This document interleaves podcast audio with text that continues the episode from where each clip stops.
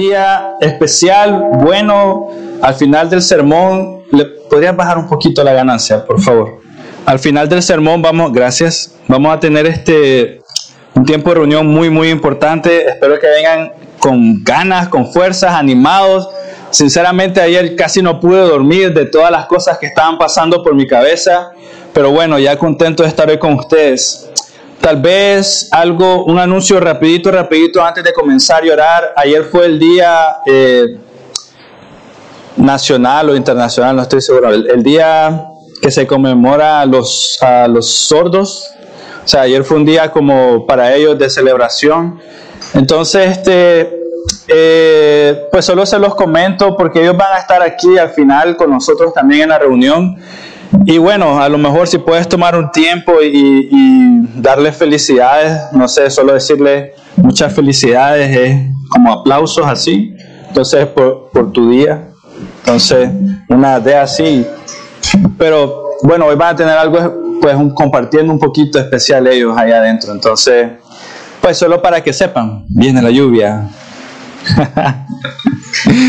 Ah, bueno, hermanos, eh, hoy vamos a estar en Génesis capítulo 4. Bueno, es un pequeño paréntesis. Sean todos bienvenidos nuevamente. Vamos a estar en Génesis capítulo 4. Por favor, si me puedes acompañar, abre tu Biblia, pero primero comencemos orando. Eh, Señor, gracias por tu fidelidad, por tu amor, tu misericordia, tu bondad, Señor, porque eres fiel Tú eres siempre, siempre fiel, Dios. Tu palabra no cambia, tu carácter no cambia, Señor. Podemos descansar en tu voluntad, en nuestra vida, Señor. Depender completamente en ti, Dios, y saber que vale la pena. Ayúdanos a crecer en obediencia, en fe, Señor, a su palabra. A crecer, a amarlo, seguirlo, Señor. A, a dejar todo, todo lo que sea necesario que estorbe, Señor. Escucharlo y conocerlo, Dios. Necesitamos crecer en esto, Dios, que usted sea el tesoro de nuestras vidas, el gozo de nuestro corazón, Señor, la llenura de todo lo que, que queremos, pensamos, planeamos, Señor. Usted es suficiente. Usted es más que suficiente, usted es maravilloso y ruego que nuestras acciones, nuestras palabras, nuestros pensamientos, nuestros pasos de fe lo demuestren, Señor. No solo sea un nombre cristiano o creyente, sino que todo nuestro ser lo deje ver, Dios. El gozo que hay de seguirte, Dios. El gozo de obedecerte, Dios. Reconocer que realmente no hay sacrificios cuando se trata de ti, sino el gozo de un adorador que quiere hacer lo que le has mandado, Dios. Y saber que tú eres el que trae el fruto, Padre. Amén. Ok, hermanos. Génesis capítulo 4, versículo del 1 al 7, donde vamos a estar hoy. Hasta el momento hemos estado viendo que Adán y Eva fueron expulsados del huerto del Edén. Dios puso querubines para resguardar el huerto y que ellos no entren. Puso una espada de fuego que estaba rodeando el lugar. Ahora ellos tienen que trabajar la tierra, sudar la gota gorda, esforzarse. Aunque en medio de todo eso ellos escuchan una promesa de parte del Señor, ¿no? Génesis 3.15. Ellos tienen el privilegio de ser los recipientes de la gracia de Dios, como vimos anteriormente. Dios da su promesa, ellos creen y luego Dios les da una confirmación visible de que va a cumplir su promesa. Hace sacrificio de animales. No, ellos fueron vestidos, animales inocentes fueron sacrificados para que ellos pudieran, para ellos pudieran ser vestidos por Dios mismo. Y ahí es donde estamos. Así Dios da a Adán y Eva una evidencia palpable y visible y que ellos estaban usando todos los días para recordarles la misericordia de Dios. Un animal inocente murió en mi lugar. Yo merecía eso, pero Dios en su misericordia dio un, plan perfecto para erradicar por completo el pecado. El Cordero de Dios que quita el pecado del mundo, la simiente de la mujer. Así que y ahí entramos a Génesis capítulo 4, versículo 1 al 3. Dice, conoció Adán a su mujer Eva, la cual concibió y dio a luz a Caín y dijo, por voluntad de Jehová he adquirido varón. Después Dios dio a luz a su hermana Abel. Perdón, después dio a luz a su hermano Abel y Abel fue pastor de ovejas y Caín fue labrador de la tierra. Y aconteció, que andando el tiempo que Caín trajo el fruto de la tierra una ofrenda a Jehová. Y solo para comenzar, cuando el versículo 1 dice conoció a Adán a su mujer, normalmente esto significa tuvieron relaciones sexuales. Y obviamente en los primeros tres versículos que leímos nos dicen que tuvieron descendencia Caín y Abel. Entonces cuando dice conoció el contexto de lo que estamos leyendo nos confirma de que significa tuvieron relaciones sexuales. Y ahora Adán y Eva tuvieron a su primogénito, a quien llamaron Caín. Y luego Eva dice, porque por voluntad de Jehová he adquirido varón. Y esa frase es muy, muy importante, hermanos. La palabra Caín significa posesión y, Eva está diciendo, por voluntad de Jehová he adquirido varón. Y esa frase enseña mucho de la teología práctica de Eva, lo que ella creía. Y solo para darle algunas cosas, ella estaba reconociendo, cuando ella dijo, por Jehová he tenido varón, ella estaba reconociendo, es Dios quien tiene control y él, es soberano. Es por su voluntad que yo he tenido un hijo. Y es por su voluntad que ese hijo fue varón. Ella está diciendo, Dios mismo fue quien intervino para tener este hijo. Él fue el que proveyó. Y ella obviamente está expresando su felicidad, ¿no? De haber tenido un hijo y su confianza en Dios. Y al mismo tiempo, muy seguramente, ella está recordando la promesa del Señor que acaba de escuchar. Tu simiente aplastará su cabeza. Y entonces puede escuchar, ustedes imagínense, Eva escuchó esa promesa del Señor. Ella tiene su primer hijo varón. Y yo puedo escuchar el corazón de Eva preguntando, ¿será este la simiente prometida? O sea, piénsalo, acaba de escuchar una promesa del Señor y ella tuvo su primer y diciendo, ¿será este la simiente? Otro detalle que debemos de notar es que no vemos a Adán en este capítulo. Más que en el versículo 1, no se vuelve a, a, mencionar a Adán en todo el capítulo 4. Y eso es interesante. No ver su presencia ahí en este capítulo es bastante interesante no dejo de preguntarme por qué, o sea, por qué Adán solo está en el versículo 1 como que no concibieron un hijo y después desapareció, no está en este capítulo.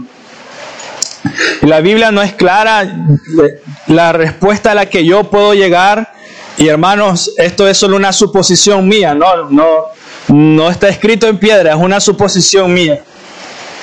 La Biblia no es clara al respecto, pero imagino que él ya estaba peleando con la tierra. Y déjenme explicarles por qué les digo esto. A él había sido, la tierra había sido maldecida, no, te producirá cardos y espinos. Entonces cuando yo estaba leyendo, estaba recordando a mi vecino en la casa porque mi vecino siembra frijoles. Entonces cuando ya el fruto está saliendo, él, él duerme ahí, él, él, cuida su siembra. O sea, él hace una, una pequeña casita y cuando ya los frijoles salieron, él se queda ahí y entonces está cuidando su, su, su cosecha. Entonces yo me estaba imaginando a Adán buscando las formas de proveer a su familia, no buscando las mejores maneras de hacer algo.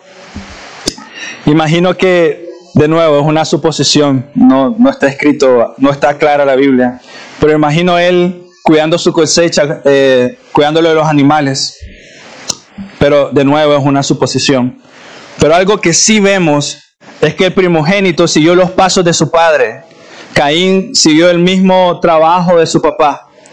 Y parece que a Abel se le, se le dio la tarea de incursionar en un nuevo trabajo. Entonces pareciera que podemos entender aquí que Abel fue el primer pastor de ovejas, podríamos decirlo. A lo mejor Adán ya estaba buscando cómo trabajar en ello, ir viendo cómo hacer eso, pero vemos que la Biblia ve el primer hombre llamado pastor de ovejas o reconocido con este trabajo de Abel.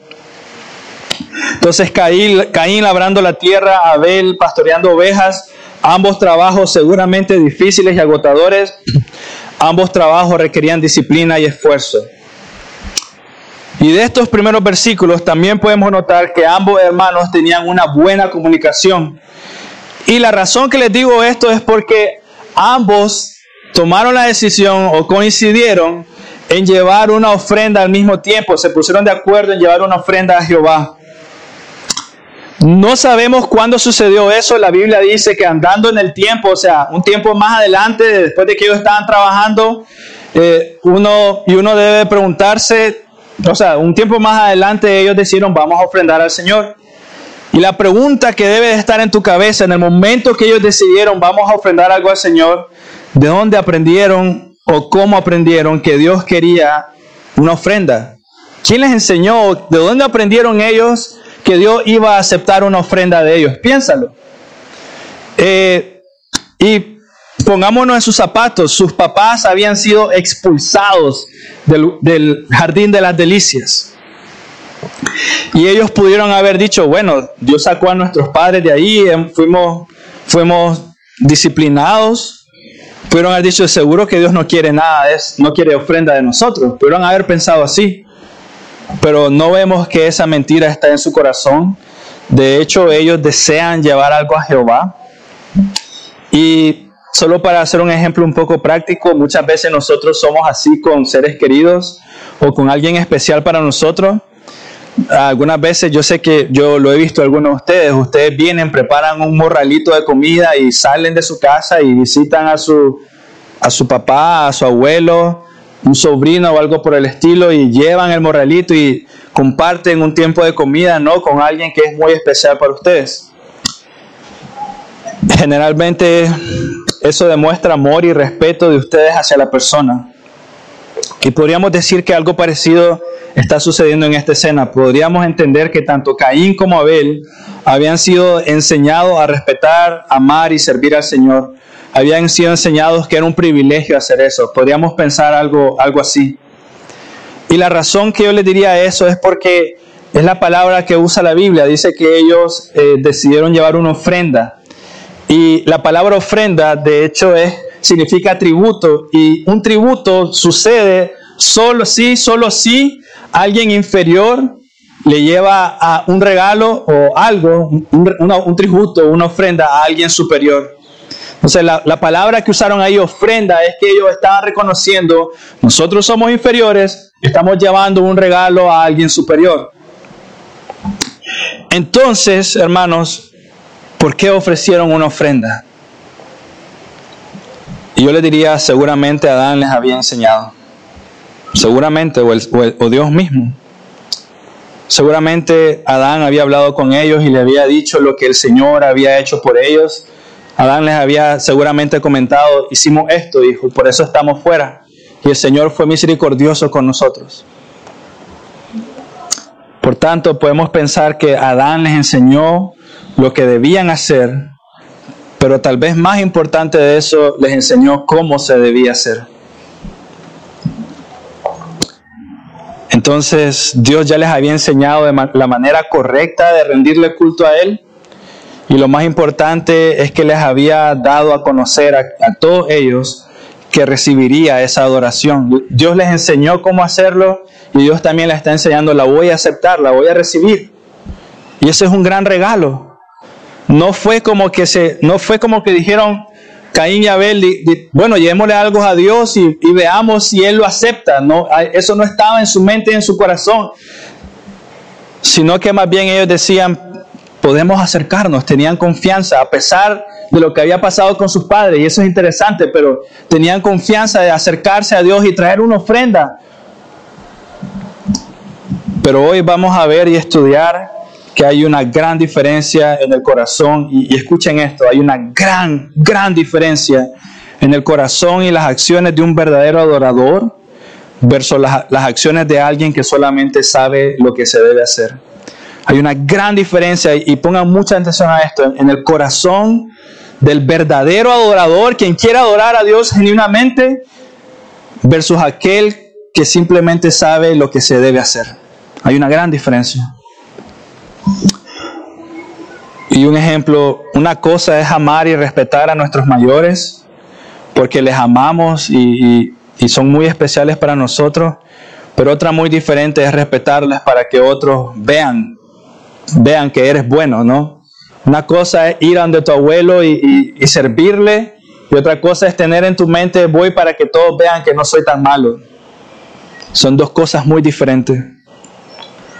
Y creo que algo que debemos de aprender de, esta sección que estamos leyendo de las Escrituras es que aunque podemos conocer al Señor, y, escuchen, aunque, aunque tú puedes saber el Señor, has escuchado de Él, has crecido en una ciudad que por rumpa, ¿no? Tiene muchas festividades para, para, Dios, hay muchas iglesias, y aunque pueda ser que conoces al Señor y, y pueda ser que tú sepas que la palabra, las escrituras, es la verdad, puede ser que tú estés convencido de eso, no significa que seas salvo.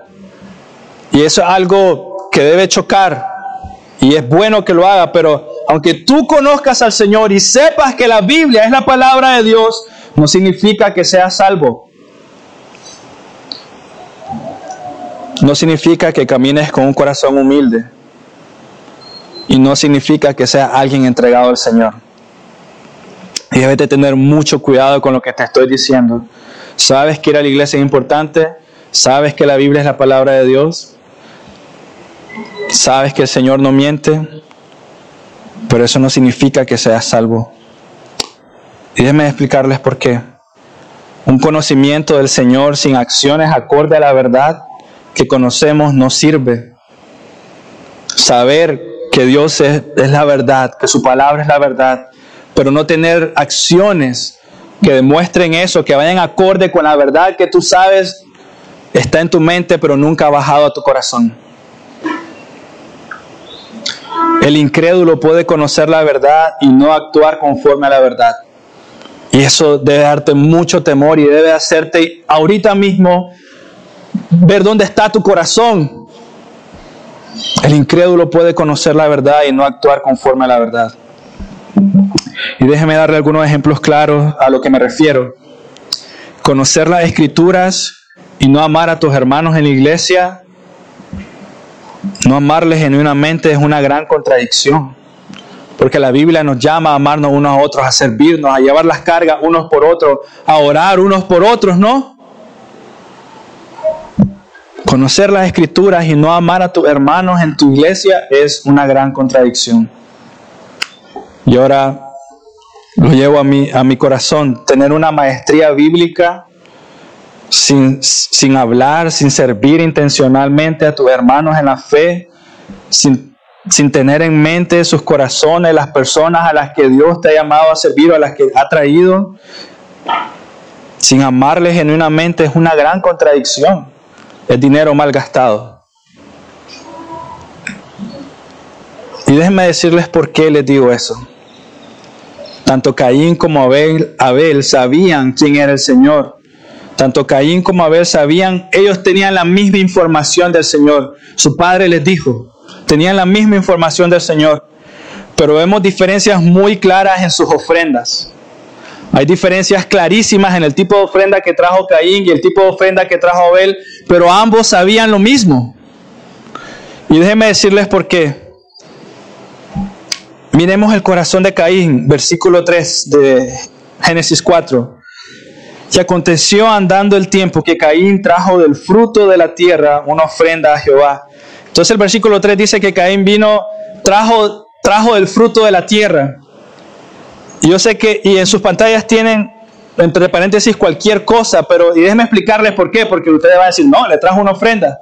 Pero mira cómo lo describe la escritura, trajo el fruto de la tierra. Y luego viene Abel en el versículo 4, el corazón de Abel. Abel trajo también de los primogénitos de sus ovejas, de lo más gordo de ellas.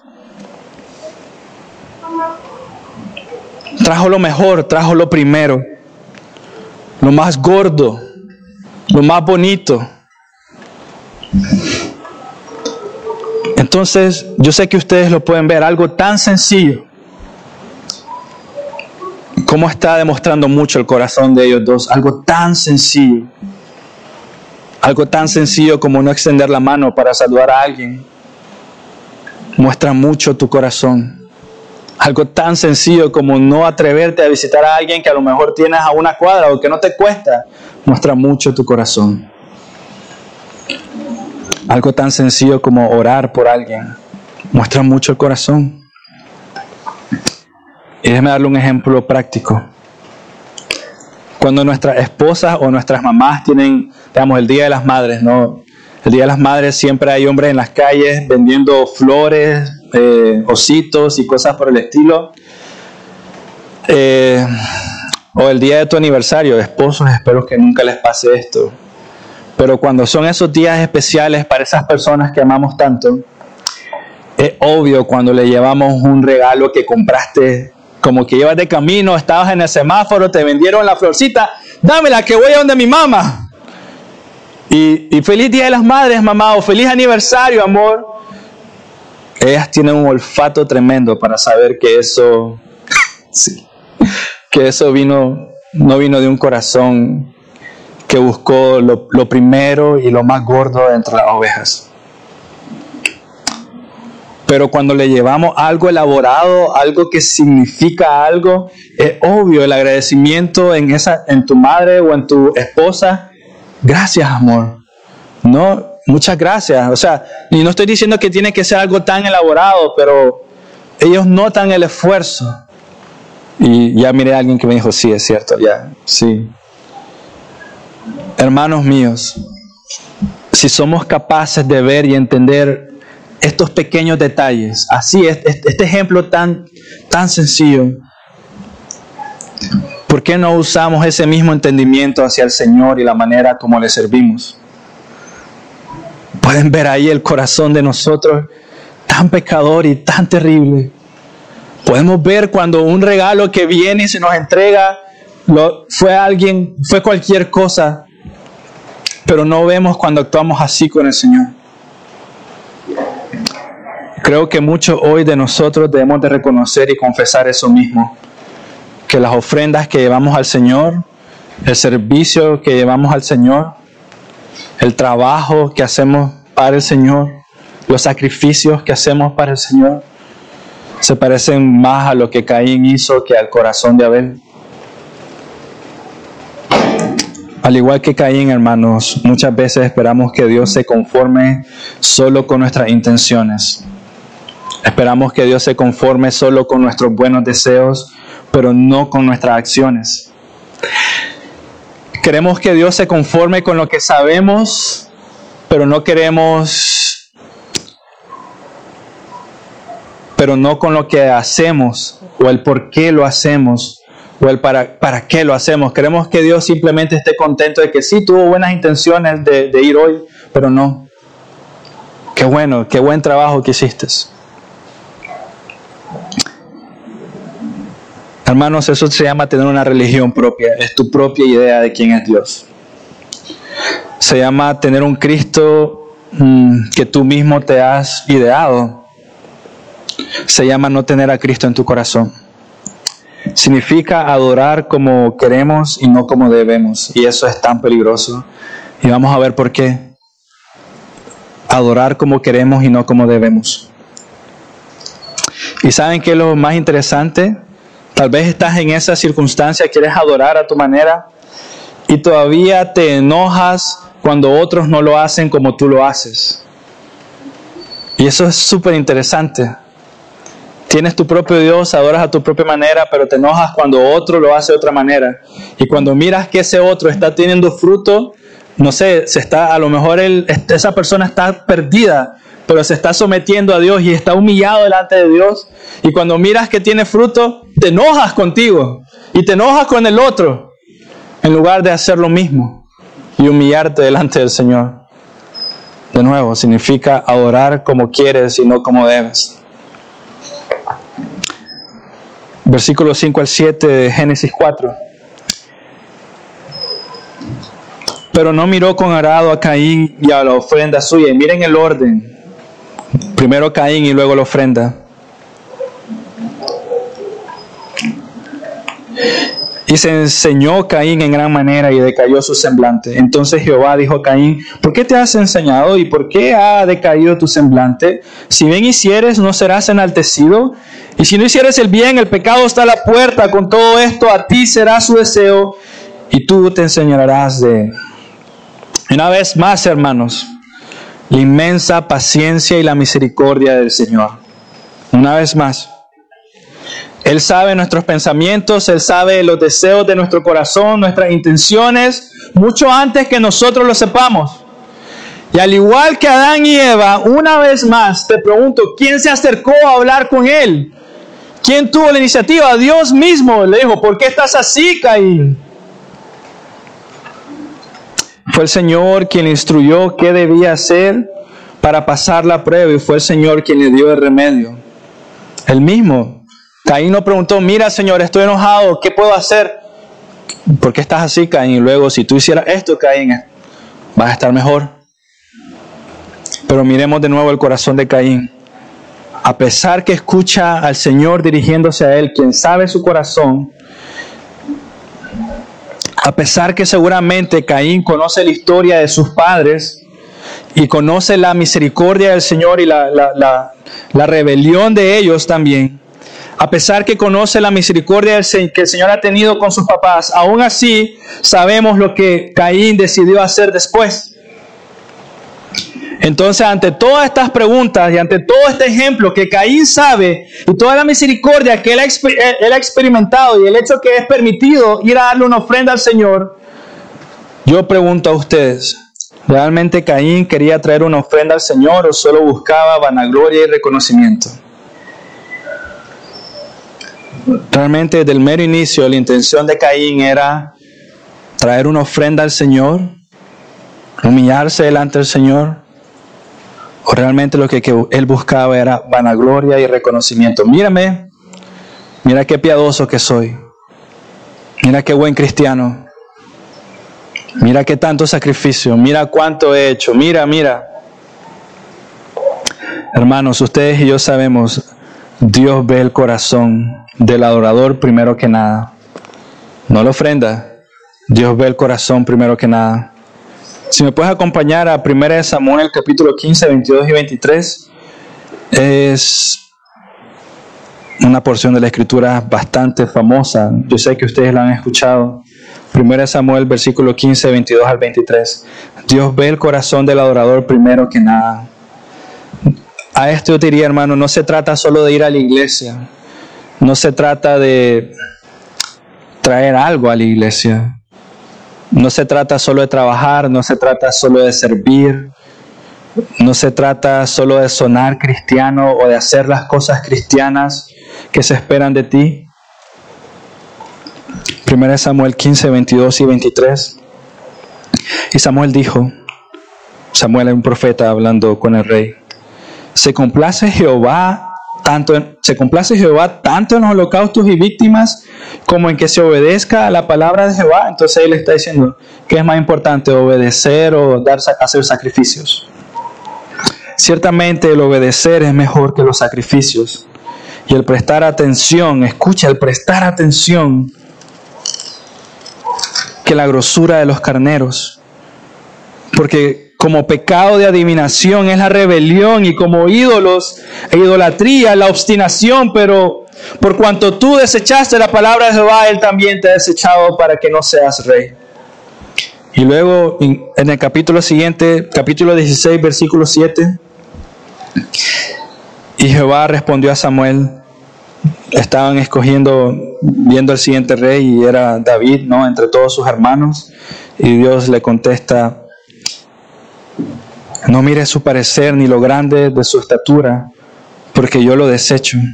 Porque Jehová no mira lo que mira el hombre, pues el hombre mira lo que está delante de sus ojos, pero Jehová mira el corazón.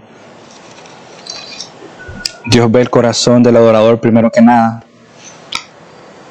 No ve qué tan inteligente eres, qué buen líder que eres, cómo atraes a las personas. ¡Wow! ¡Qué increíble! ¿Qué tanto conocimiento tienes de las escrituras? Dios ve el corazón. Dios ve todo el orgullo que hay. Meditemos un poco en el corazón de Caín. Miren, si algunos de nosotros llevamos un regalo a alguien que estimamos mucho, piensa en esto. Volvemos al ejemplo de las mamás y nuestras esposas. Ah, les llevamos un regalo porque les queremos demasiado, ¿no? Son importantes para nosotros. Y lo más común es que averigües qué es lo que le gusta a esa persona. No, eso es lo más común. Pero si de repente te diste cuenta que lo que llevaste a esa persona no le gusta a lo mejor, hiciste como, ¿cómo decirlo? Te, hiciste un paso de fe, ¿no? Tal vez yo sé que le gustan los camarones como a mi esposa, pero esta vez le voy a llevar hígado asado, no sé. Pero, digamos, tomaste una decisión así. Y de repente llevas ese regalo y te das cuenta que a la persona no fue de su agrado ese regalo, ¿no? Tu mamá o tu esposa no era de su agrado. Y entonces tú te enojas, te enojaste por eso, no le gustó el regalo que le traje. Y yo te preguntaría, ¿acaso eso no demuestra la intención de tu corazón? Te preguntaría, ¿acaso la intención no era traerle un regalo a esa persona especial que le gusta? Algo especial para esa persona, para mostrar tu aprecio hacia esa persona. Entonces, ¿qué demuestra que te exaltaste, que te enojaste porque la persona no, no, le gustó el regalo? Demuestra que no querías llevarle un regalo a esa persona, demuestra que querías vanagloria, querías tú quedar bien, querías tú ser el centro. Ah, que, que, que ala, mi hijito, qué gran hijo que tú eres. Al amor, qué buen esposo, querías escuchar eso. Ya ibas con esas intenciones. Esperabas ser reconocido. Esperabas ser reconocido más de lo que querías verdaderamente honrar a la persona. Esperabas escuchar eso más de lo que tú querías mostrarle amor, respeto, honra, un tributo a esa persona. Yo te pregunto, y ustedes lo saben, ¿Cuál es la actitud correcta? Dígame, ¿qué era lo que tenía que suceder? ¿Le llevaste un regalo equivocado que no le gustó a tu mamá o a tu esposa? ¿Qué es la actitud correcta? Díganme, ¿qué piensan? Ustedes saben, ¿lo dejan así? ¿Qué hacen? ¿Qué hacen? Miren, le van a regañar sus mamás y sus esposas, los que están acá. Si no saben qué hacer, estamos muy mal. Dejas el regalo ahí y vas a buscar el correcto. Deja el regalo ahí y vas a buscar el correcto. Porque es tu anhelo y tu deseo honrar a esa persona con algo especial y con algo que le gusta. Se parece un poco, si me acompañan, Nuevo Testamento, Mateo 5, 23 y 24. Mateo 5, 23 y 24. Tal vez no es lo mismo, pero sí se parece un poquito. Mateo capítulo 5, 23 y 24. Dejas ahí el regalo y vas a buscar el correcto. Y esposos, hijos, si no sabían eso, eso es lo que tienen que hacer. Oye, de ahora en adelante, eso es lo que tienes que hacer. Ir a buscar el correcto. Mateo 5, 23 y 24 dice el Señor. Por tanto, si traes tu ofrenda al altar y ahí te acuerdas de que tu hermano tiene algo en contra de ti, deja ahí tu ofrenda delante del altar y anda, reconcíliate primero con tu hermano y entonces ven y presenta tu ofrenda. Dios ve primero el corazón. El corazón del adorador es lo más importante, no la, no la acción o la ofrenda. El corazón del adorador es lo más importante, no la acción o la ofrenda. Y con esto quiero ser muy cuidadoso, porque el verdadero adorador va a traer lo mejor que estén en sus posibilidades. Ya, lo mejor. No estoy diciendo de que, ah, sí, yo soy un verdadero adorador, le puedo traer basura. No, el verdadero adorador va a traer lo mejor que está en sus posibilidades. Va a ser lo mejor que está en sus posibilidades. Pero cuando nos enojamos, con el ejemplo que les puse antes, si te enojas, la pregunta es ¿quién, está en el, quién es el centro? ¿Quién es lo más importante? ¿Quién, quién tiene el centro de atención cuando tú te enojas porque no, no le gustó tu regalo? ¿Quién es más importante? ¿El adorador o la persona a quien quieres adorar? O a Dios en este caso. ¿Quién es el centro? Tu enojo demuestra que tú eres más importante y no el Señor. Tu inconformidad, tu incapacidad de hacer como Dios ordena demuestra que tú eres el, centro, tu reino, tu gloria, tus deseos, tu comodidad, tú, tú, tú, tú. Tu enojo demuestra que tú eres tu propio Dios y tu propio Rey.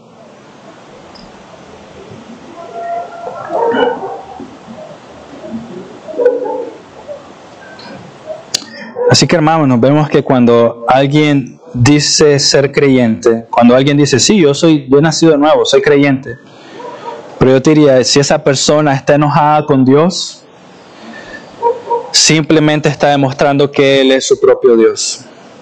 Y está demostrando que no es un verdadero creyente. Y luego te puede decir, sí, estoy enojado con Dios y acomodártelo diciendo palabras cristianas y sonar piadoso, pero simplemente sabe lo que tiene que decir y sabe lo que tiene que hacer. Pero no es un verdadero creyente. Un verdadero creyente no se enoja con el Señor. Un verdadero creyente cae rendido y, y dice, el creyente se somete, el incrédulo se enoja con Dios. Un verdadero creyente dice, ¿quién soy yo, un simple mortal, para impresionarte con mis acciones? ¿Quién soy yo, Señor? ¿Quién soy yo para enojarme? ¿Quién soy yo para buscar impresionarte? ¿Qué puedo hacer yo? ¿Qué eres tú, simple mortal, para que Dios impresione de tus acciones, no? ¿Qué eres tú, simple mortal, para atreverte a venir y decirle, mira Señor, mira todo lo que he hecho? No eres nada. Más bien deberías de estar agradecido que Dios te permite acercarte. Deberías de estar agradecido que Él te enseña cómo adorarlo. Deberías de estar muy, muy agradecido que Él dejó su palabra para que tú lo conozcas verdaderamente. Entonces es nuestro deber conocerlo, obedecerlo y hacerlo. Conocerlo, obedecerlo y hacerlo. Y déjame decirte, no es correcto que nos presentemos delante de Dios y digamos, si te conozco, conozco tu palabra, sé que nos diste la escritura, sé que enviaste a tu hijo, casi no leo la escritura, pero aquí está este regalo, espero que te guste mucho. Yo te diría, eso suena bien. Para nada. Pero esa es la actitud que muchos tienen hoy. Esa es la actitud con la que muchos llegan a la iglesia. Yo hago esto, yo trabajo esto, por tanto me siento bien conmigo mismo. Estoy, estoy, bien, deberían deberían de verme. Esa es la actitud de muchos en la iglesia. Hoy te traje esta ofrenda, Señor, pero ahora espero esto de ti. Hice este sacrificio, Señor, ahora espero esto de ti. Estoy esforzándome de esta manera, Señor, espero ver esto de ti. Pero no se trata de eso, se trata de obedecer y vivir por fe. Se trata de obedecer al Señor y poner tu mirada en Él y vivir por fe para Él. Hermanos, ¿qué hizo la diferencia entre la ofrenda de Caín y Abel? Hebreos 11, capítulo 4, eh, Hebreos capítulo 11, versículo 4 y 6. ¿Qué hizo la diferencia entre las ofrendas de Caín y Abel? Hebreos, Hebreos capítulo 11, versículo 4 al 6. Por la fe Abel ofreció a Dios más, más excelente sacrificio que Caín, por la cual alcanzó testimonio de que era justo, dando a Dios testimonio de su ofrenda, y muerto aún habla por ella. Por la fe no fue transpuesto para no ver muerte y no fue hallado porque lo traspuso Dios y antes que fuese traspuesto tuvo testimonio de haber agradado a Dios. Y luego el versículo 6, pero sin fe es imposible agradar a Dios. ¿Qué hizo la diferencia, hermanos? Sin fe es imposible agradar a Dios. Abel ofreció una ofrenda delante del Señor con fe, con fe.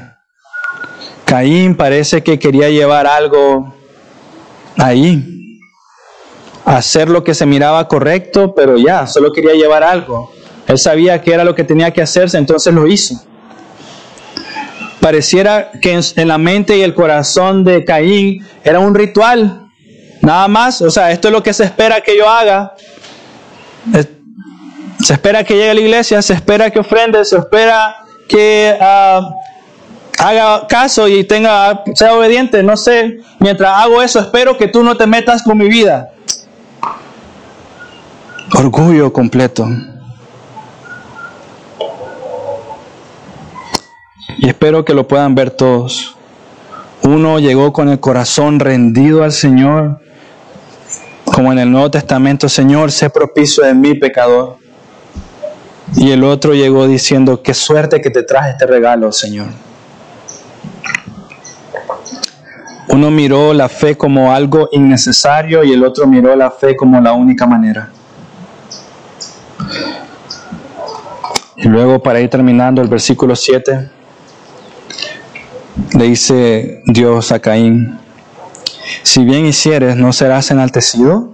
Todavía, a pesar de que estamos viendo el corazón de Caín, Dios le está diciendo, si haces bien vas a ser enaltecido, Caín. Todavía. Y si no hicieres bien, el pecado está a la puerta con todo esto, a ti será tu deseo, tú te de él. Una vez más, pongamos atención a las palabras de nuestro Señor. Él no cambia y permanece fiel por siempre, a pesar de nosotros, a pesar de nuestro corazón. Y esto, hermanos, debe ser algo que debe, que debe ser como una brisa refrescante para toda nuestra alma y nuestros corazones y nuestra mente.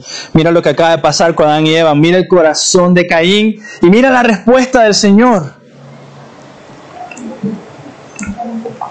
El Señor lo lleva de nuevo. Caín, coloca tu mirada en mí, no tus emociones, Caín no tus deseos.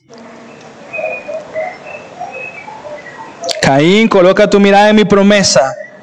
No vemos un regaño de Dios. Dios lo pudo haber sentado inmediatamente. Caín, ¿qué es eso? ¿Qué corazón más terrible? Muere. No lo regaña, sino más bien vemos dirección de Dios. Vuelve a mí, Caín. ¿Y qué decide hacer Caín? oídos sordos, rechaza la advertencia del Señor y lo llevó a cometer un acto terrible que ustedes saben. Entonces, hombres y mujeres que hoy están aquí, una advertencia para ustedes. Mientras hoy escuches su voz, no endurezcas tu corazón. No sabes si tienes mañana. Y no creas la mentira que mañana te vas a poner a cuentas con Dios. La semana que viene lo voy a hacer mejor. Mañana me voy a arrepentir de lo que hice. ¿Sabes por qué te digo eso? Porque cuando esas palabras salen de tu boca suena mucho como Caín. Llevemos una ofrenda. Te estás engañando completamente. El creyente genuino cae rendido a sus pies hoy. El creyente genuino se ofrece a sí mismo como ofrenda hoy, no mañana. Hoy cae. Hoy es el día de la salvación, dice el Señor.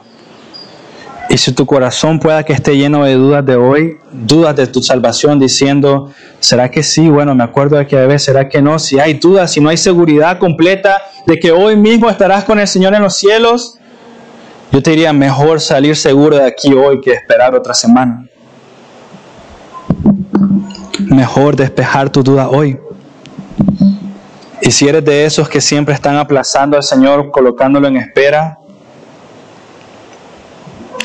pero si de casualidad y por mera misericordia del Señor ha hecho sensible tu corazón y tu alma a las palabras que estás escuchando hoy, ¿Qué más evidencia quieres de que hoy es el día de la salvación? hoy.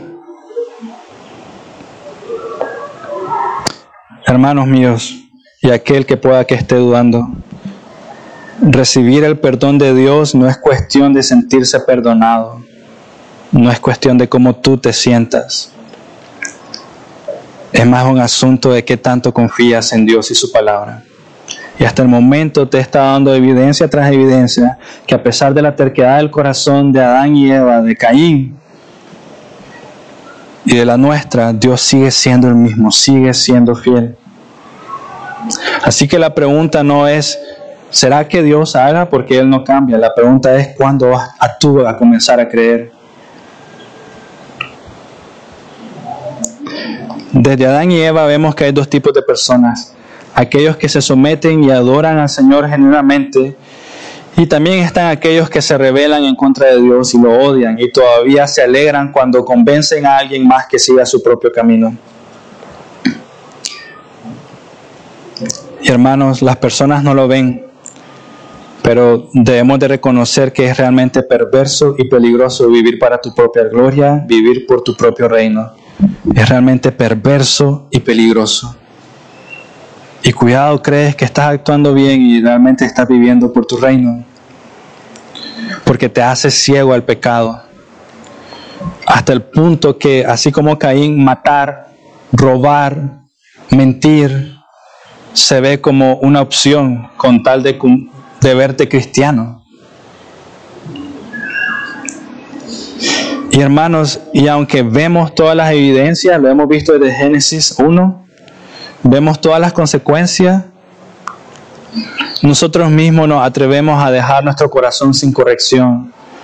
Nos atrevemos a dejar esa mentira ahí flotando, esa, esa vez que miré pornografía, bueno, y decimos, solo fue una vez, no volver a pasar. Pero como hemos visto, y, y pon mucha atención a esto, eso fue una vez, después voy a mejorar. Fue una sola vez, después yo sé, me voy a comprometer.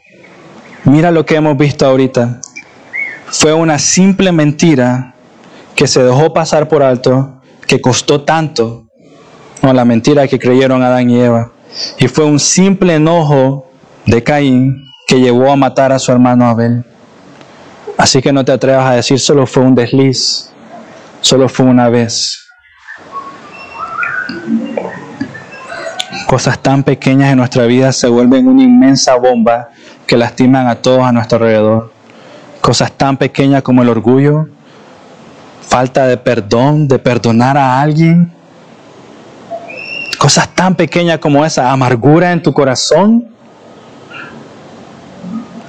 Cosas tan pequeñas como esas que no te atreves a decir y venir y confesarlo. Mira, ahí está, no lo quiero ver ahí, no quiero que afecte mi vida, mis pensamientos, mis decisiones. Ya no aguanto más. Y confesar te atreves a dejarlas ahí sin hacer nada y decir, después voy a hacerlo mejor, la otra semana. ¿Sabes qué es lo peor? Ese tipo de personas no crecen y no dejan que otras crezcan. Y eso es terrible. Eso, hermanos, es una evidencia de vivir bajo tu propio reino. Y, todo lo que hemos hablado hoy, no estoy hablando sobre eh, la calidad de tu ofrenda, no estoy hablando de eso, no estoy hablando y mucho menos, y espero que no se vaya esto en tu, en tu mente hoy de todo lo que has escuchado, pero no estoy hablando de quién da más, no, quién hace más, no estoy hablando de eso, no era mi intención, si de repente has pensado así, no es eso.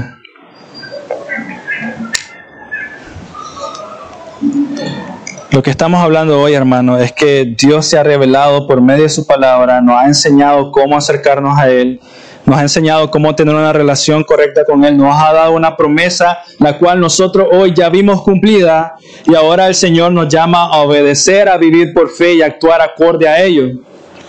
Entonces, mi ánimo para ustedes es conócelo, obedécelo y cree principalmente. Si no has nacido de nuevo, cree.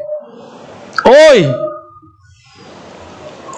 porque la pregunta que le haría, ¿cuánto tiempo más seguirás esperando para poner al Señor en el lugar que se merece, en el lugar correcto? Por encima de todo, por encima de tus deseos, de tu comodidad, de tus planes, de todo. Él es el primero. Por encima de tu vida, Él es el primero. ¿Cuánto tiempo más? ¿Una semana más? Tú no lo sabes, no lo sabes. Es que ninguno de nosotros lo sabe. Ya es suficiente. Ya es suficiente, ¿sí? Oremos. Señor, gracias por tu palabra y por tu advertencia. Y una vez más, Señor, si has hecho sensible el corazón de alguien hoy, has despertado su mente muerta y que iba al infierno, que hoy sea el día de la salvación. Es por fe, Señor, y lo hemos visto tantas veces, Tú eres fiel, soberano y bueno, Señor, y nosotros tercos y tontos, y aún así abre nuestro corazón y metes tu palabra en nuestra mente, en nuestra vida, y nos hace vivir para ti, para tu reino y gloria. Qué gran privilegio, Señor, qué gran regalo. Vale la pena vivir por ello, Señor. Vale la pena morir por ello, Padre. Te damos gracias en el nombre de Cristo Jesús. Amén.